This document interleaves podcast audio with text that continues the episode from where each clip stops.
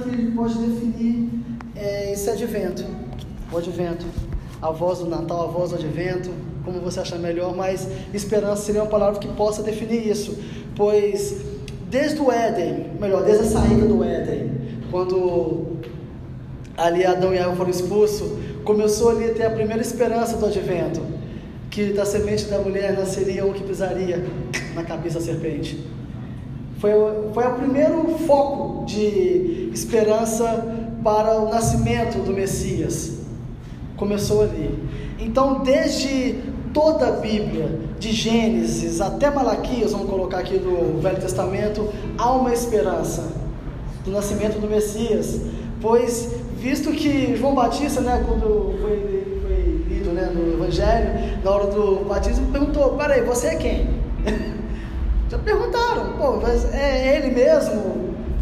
E, e eu creio né, que nessa esperança, na expectativa também, mais perto, né? Até o próprio Satanás ficou também na expectativa do próprio nascimento. Imagina, quando Deus falou que da semente da mulher ia nascer um que ia pisar na cabeça da serpente, ele já ficou com medo, com insônia. Até que Isaías deu um pouquinho de sono para ele e falou: Não, vai ser uma virgem que vai conceber. Então, cada criança que nascer, imaginava: Pô, é esse? É esse? Não, não é esse, não. Esse aí está quase lá, não, não é não, mas a Isaías falou: Pô, vai ser uma virgem.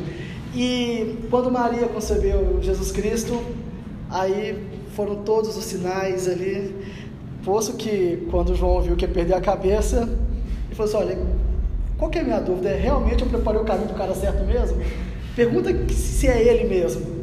E a, a resposta foi: Diga para ele que os mortos são ressuscitados, por aí vai todas as profecias. Pô, então ok, posso perder a cabeça tranquilo.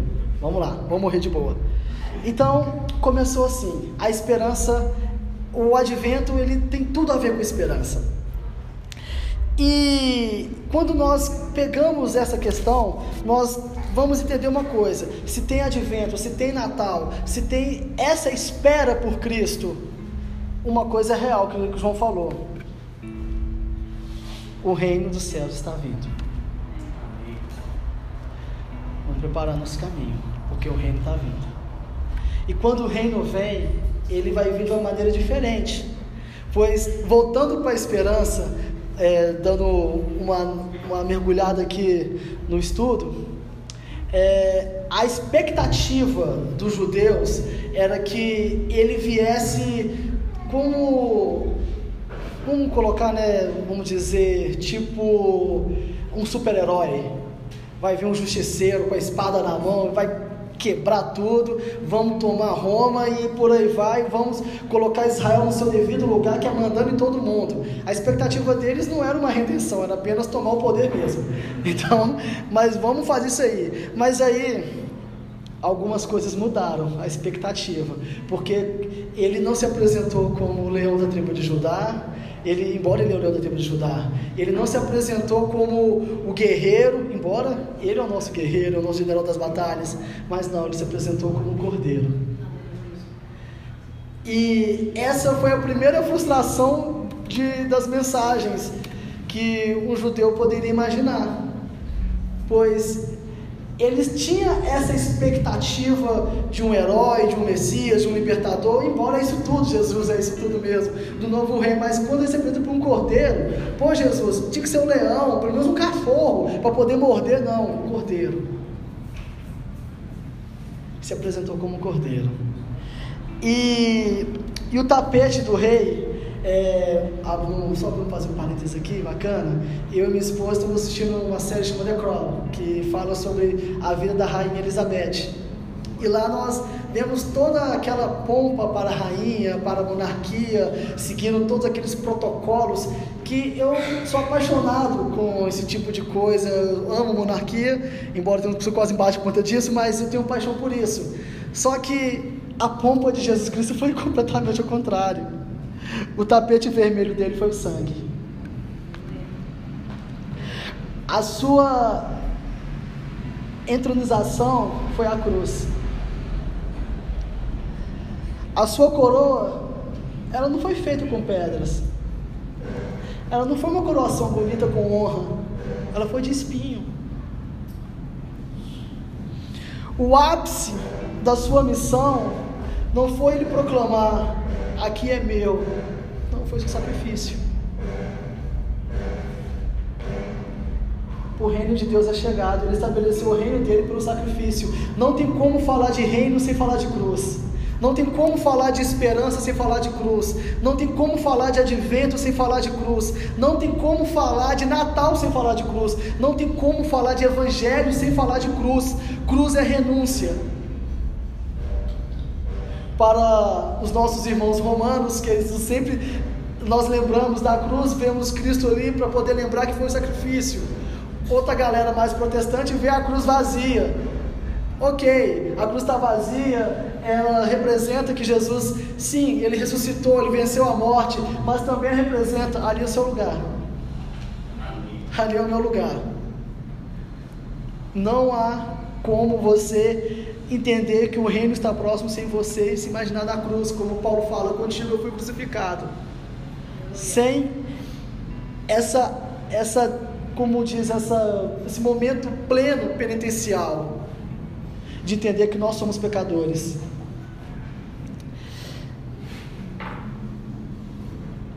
Se tem algo que é muito importante nessa questão de entender que o reino está próximo, é que o reino ele vai nos chamar para um arrependimento.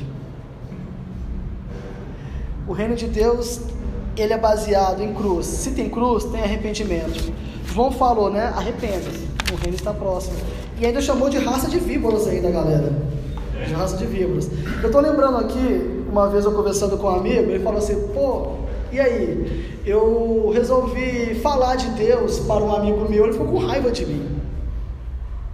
Aí eu perguntei, o que você falou? Ele explicou, tal, de boa. Aí eu falei assim, mas tá certo. É, o Evangelho é isso. Ele vai jogar na sua cara, na minha cara, os nossos erros. Tem uma música, esqueci o nome da cantora, que fala que olhar para a cruz é como olhar para o espelho. E que na vida real o verdadeiro vilão é eu e é você também. Pois se tem alguém culpado pelo sacrifício, é a gente. Entendeu? Foi a gente mesmo. É, desde, desde Barrabás, nós somos acostumados a escolher vilões. Mas ali o vilão era eu. A culpa é minha, a culpa é sua. Mas, ao mesmo tempo, quando nós olhamos para isso, nós podemos entender que ele assumiu a sua culpa. Ele que não tinha pecado, se fez pecado para que você fosse justificado por ele. Paulo narra isso na sua segunda carta aos Coríntios. E quando você entende isso, que o, o reino está próximo e que você precisa se arrepender, isso é o sinal, é o primeiro sinal que eu falo da pessoa que ela é batizada pelo Espírito Santo. E quando a pessoa ela é batizada pelo Espírito Santo, automaticamente ela vai se tornar uma nova criatura. Segundo Coríntios 5,17 fala o seguinte: aquele que está em Cristo, nova criatura é. As coisas velhas se passaram e tudo se fez novo. Então, o primeiro passo da nova criatura chama arrependimento.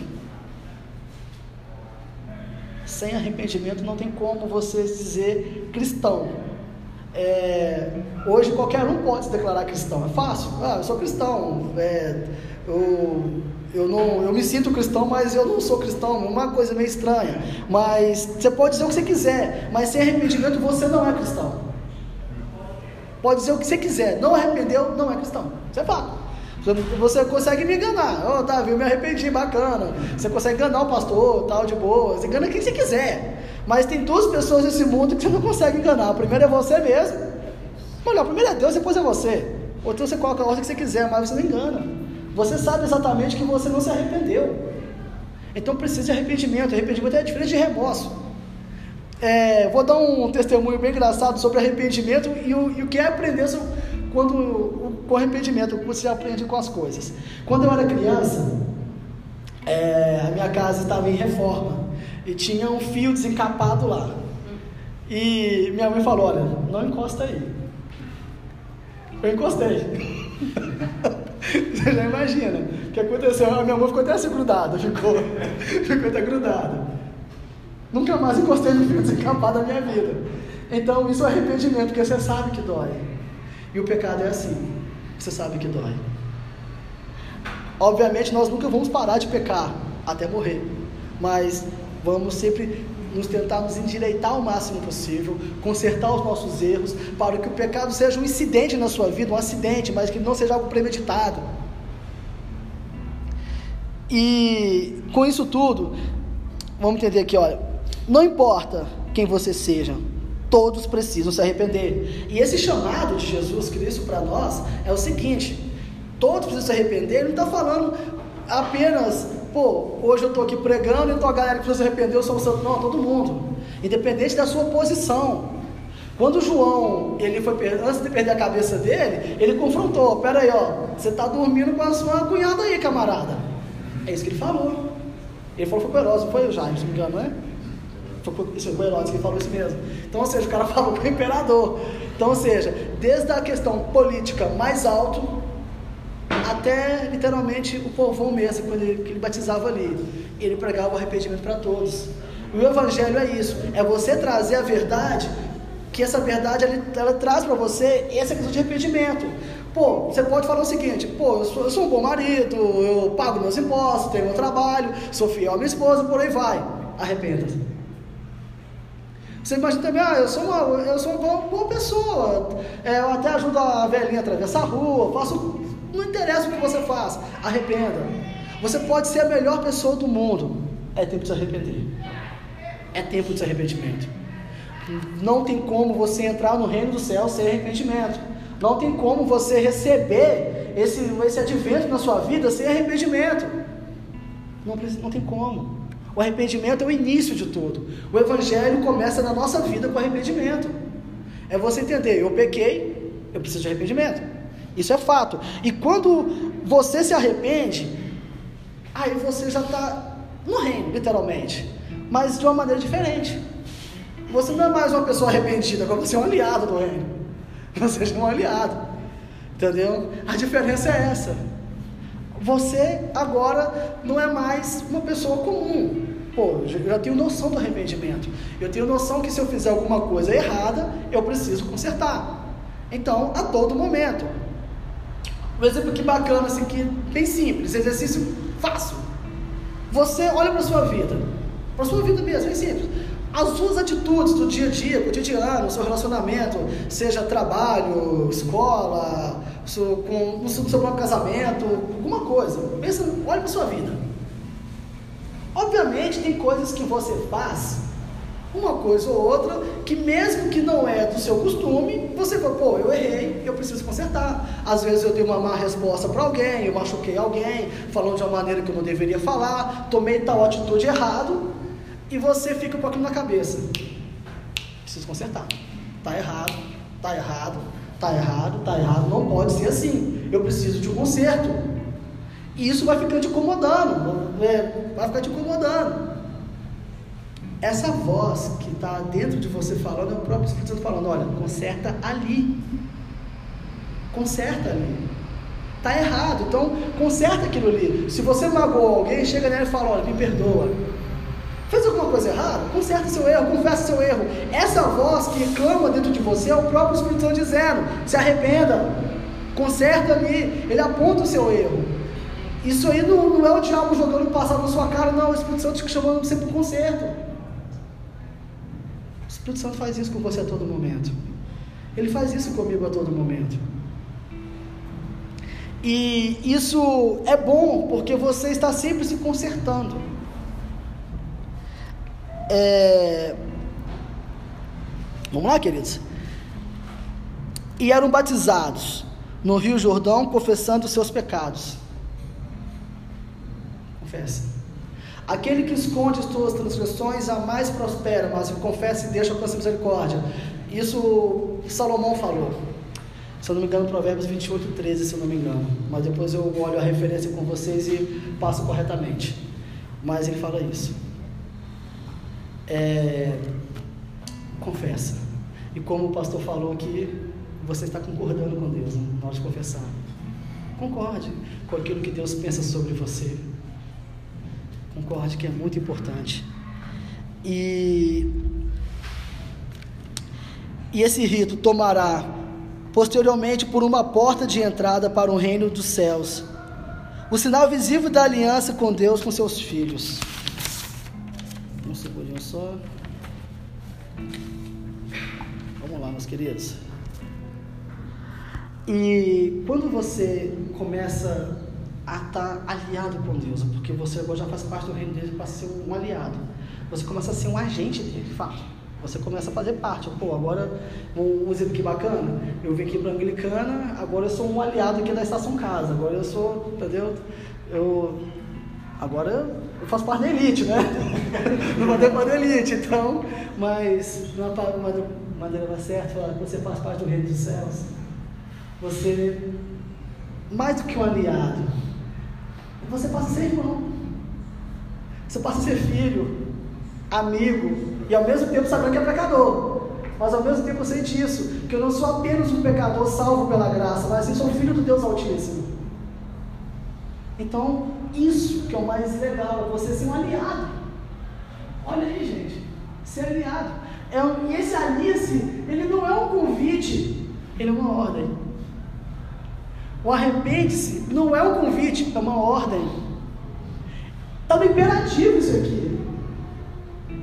Então, vamos entender uma coisa: você, você é chamado para isso. Ah, e quando você faz parte do reino e você está aliado, automaticamente você começa a produzir algumas coisas que são um pouco mais, como posso dizer, melhores. Você começa a produzir frutos. E Deus ele chama você para frutificar. Está aqui, ó, frutifique. Até bonitinho o slide, né? Ficou. É, quem criou foi o pastor Jair nesse slide. Dê mérito para ele, que eu, eu com Canva não dou certo não. É, e nisso, queridos, você é chamado para dar bons frutos. É, antes, para eu não entrar muito e não enfatizar muito em coisas que não tem muito a ver, mas nós somos predestinados para dar bons frutos. A Bíblia fala disso. Não vou pregar calvinismo aqui para ficar de boa. Mas é para os bons frutos, para as boas obras. E olha, produzir, pois, frutos dignos de arrependimento. Também agora está posto o machado, a raiz das árvores. Toda árvore, pois, que não produz bom fruto, é cortada e lançada no fogo. Aqui nesse texto tem algo que é muito interessante. A primeira coisa é o seguinte: você tem que produzir bom fruto. E se você não produzir bom fruto, aqui já está o resultado de quem não produz bom fruto, é lançado ao fogo. É, isso, isso já não é uma notícia tão boa, mas é real. É, o reino de Deus, ele é real. E ele é como literalmente está falando. Ou você vai ser cortado para dar bom fruto, você separado de um bom fruto, ou você vai ser, vai ser podado, literalmente, e lançado ao fogo. E esse fogo aqui não, não é um fogo muito legal não, cara. É um fogo do inferno, literalmente. A chamada ali é pesada. E vamos entender algumas coisas aqui, só fazer uma coisa. Você teve um reino anunciado, você se arrependeu, você frutificou, você se aliou, você frutificou. Os frutos que você vai entender um pouco melhor, como é que é produzir bons frutos? Vamos colocar algumas questões aqui. Zaqueu, assim como publicano também, quando produziu o fruto de arrependimento, eles ressarciram todos que foram lesados por eles. Agora, para você ter uma ideia, pô, Davi, não, não lisei ninguém, como é que eu vou produzir bons frutos? Gálatas 5, 22. É, não precisa colocar ali no slide não, meu querido, mas eu, eu vou ler aqui rapidinho aqui. Mas o fruto do Espírito é amor, alegria, paz, longanimidade, benignidade, bondade, fidelidade, mansidão, domínio próprio.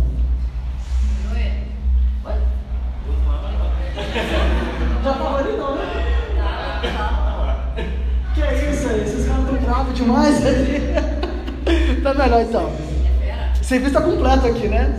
Então o que acontece?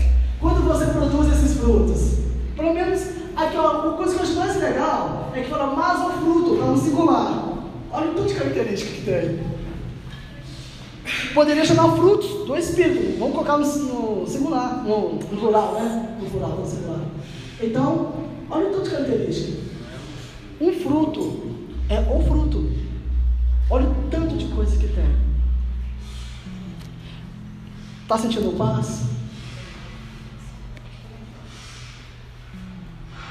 Você sente amor? Você ama? É, é manso? É fiel? O último ali, ó, que é o mais difícil para todos e principalmente para mim, né? Domínio próprio. Está tendo isso? Se não tiver, tem alguma coisa errada. É hora de te arrepender. Porque o reino está próximo. Para o sinal de quem está aliado é esse aqui. Está bem, tá bem expressivo. Está claro e evidente o sinal está ali. Ontem eu tive uma conversa com o pastor, um pouco sobre a mensagem. Depois uh, fiquei mais um tempo ainda meditando. Minha esposa foi dormir, fiquei mais tempo ainda. Ali foi um tempo de confronto comigo. E eu vi que eu não estou produzindo nem a metade desses frutos. Deus me perdoa por isso. Preciso me arrepender. Eu não sei quanto a vocês, não sei da vida de vocês. Mas se tem um fruto que estiver faltando nessa lista, tem algo errado que precisa consertar. Ou uma característica do fruto, né? Precisa ser consertado. E voltando para o início da mensagem. A expectativa do advento é essa transformação na nossa vida. A expectativa do nascimento de Cristo é isso na nossa vida. Essa é a expectativa, porque primeiramente o reino está vindo. Com uma parúzia, né? Porque Jesus vai voltar de novo. Então ele vai, ele vai vir de novo. Mas também ele precisa nascer dentro de você. O reino não é ele ali, ele cá, não, ele está dentro de nós agora. Imagina, quando eu conversei com o pastor ontem, eu falei para ele: olha, assim como é narrado lá em Gênesis, a terra estava sem forma e vazia, nós estamos sem formas e vazias sem Cristo. Não tem forma nenhuma dentro de mim se Cristo não está dentro de mim. Não tem forma, porque está alguma coisa. Só que dentro de você agora, Cristo tá Deus está falando assim: haja luz, Ele é a luz do mundo, haja luz dentro de você, haja esperança dentro de você, haja um novo nascimento dentro de você. Esse é o chamado de Deus. Haja. Ah, não estou com paz. Então haja paz. É Cristo dentro de você. É por Cristo. E, e, quando, e quando Cristo está dentro de você, haja luz, porque Ele é a luz do mundo, Ele vai dissipar essas trevas que está dentro de você, e Ele vai começar a te dar forma, uma nova forma agora, a forma da nova criatura. Você vai você ter forma. Você não vai ser mais algo desfigurado, você vai ser configurado em Cristo. E essa configuração, os frutos. Agora você ser configurado nele pois ele está nascendo dentro de você, nasceu de novo dentro de você. É trazer isso, trazer essa esperança da nova vida, do nascimento de Cristo dentro de você agora. Porque só que eu tenho aqui, ó.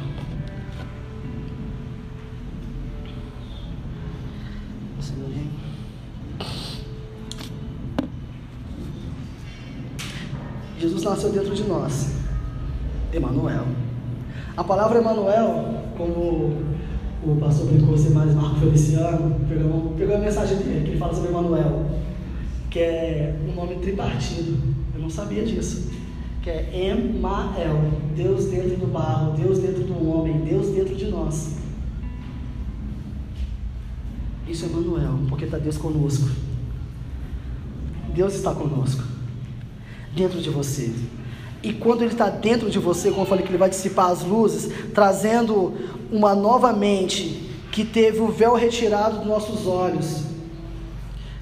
Pois das trevas, ele diz que ele ia resplandecer a luz das trevas que está dentro de nós. é fazer esse nascimento novamente. Tudo vem dele, tudo começa dele. Isso é tão harmônico que o próprio que isso é ao mesmo tempo é escatológico, tem a ver com a salvação. O profeta Jonas já falou que a salvação pertence a Deus, Jonas 2:9 fala isso.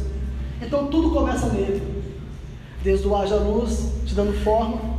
Você estava sem forma e vazio, agora você tem a forma de Cristo dentro de você. E agora você pode frutificar. Você tem tudo, você já tem um caminho, já está feito. Não há muita coisa a ser feita a não ser uma coisa. Se você já faz parte do reino, ok, permaneça nele e frutifique. Se você não faz parte desse reino, eu te faço um convite agora, vem para ele. O reino está próximo. Quer entrar no reino? É fácil, se arrependa. E se você pensa, pô, o que, que eu posso fazer? Às vezes tem pecado em nós que nós não sabemos que nós cometemos. O meu charal, Davi da Bíblia, ele fala: Deus, tu me sondas e conhece. Esquadrilha meu coração, vê se há em mim algum caminho mal. Mostra para mim o meu pecado. Eu te falo uma coisa: se tem uma pessoa que é fácil de mostrar pecado, é o próprio diabo. Então, ele, você conhece seus erros, ele vai mostrar para você. Mas ao mesmo tempo, o Espírito Santo vai te revelar: olha, você errou aqui, mas meu filho está comigo. Está comigo. Talvez você, como filho pródigo, esqueceu de como que a casa do pai é boa. Então ele te faz o convite porque ele se arrependeu e falou: Pai, eu não sou digno de estar aqui na tua presença, mas me aceite. Às vezes você não sabe como fazer, mas pela fé, pela esperança, você pode. Eu sempre falo isso direto. Quer a resposta que você pode ser um aliado do reino? Que você faz parte desse reino? É a coisa mais simples. Só levanta a mão aqui quem duvidar que o sacrifício não foi por você. Alguém tem certeza que o sacrifício não foi por você? Que você ficou fora desse, desse ato de amor? Não? Então pronto. Porque essa revelação que o sacrifício foi por você, ela não é dada por carne, ela não é dada pelo entendimento humano, ela não é dada por nenhum tipo de ciência, mas sim pelo próprio Espírito Santo que revela isso ao seu coração. Essa é a revelação dele. A revelação do Espírito Santo no seu coração, ela traz para você a noção que você precisa de arrependimento, que você precisa fazer parte do reino e que você precisa frutificar. Esse é o próprio Espírito Santo que fala isso. Ele não fala isso, você não consegue ouvir essa voz se você não fazer parte do reino. E o reino começou lá na eternidade. Bem antes lá antes, bem antes de tudo, quando Deus ele falou, olha, bora escrever o livro aí. Escreveu seu nome lá. Ele não esqueceu disso. Amém, Jesus. Então começa ali. O reino já começou na eternidade. O reino começou antes que existisse espaço e tempo. Você já fazia parte desse reino. O plano perfeito de Deus, arquitetado por Deus, desde a eternidade até os dias de hoje, melhor até a conclusão dos tempos ainda, a consumação dos tempos, você já fazia parte desse reino. Ah, esse não pode ser outro senão o fruto produzido pela seiva do Espírito Santo que procede da videira verdadeira.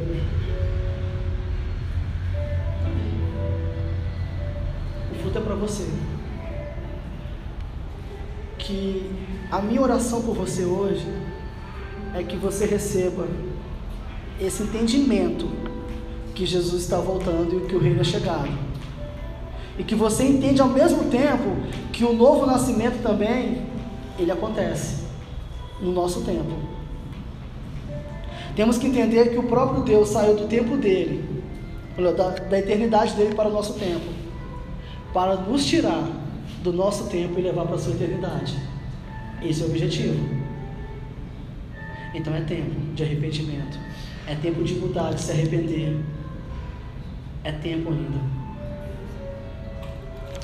Eu queria trazer uma mensagem mais alegre. mas a mensagem é de arrependimento. Arrepender e crer.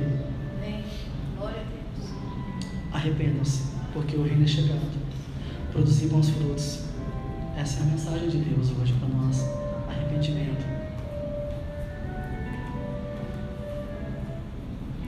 Feche, feche seus olhos, queridos.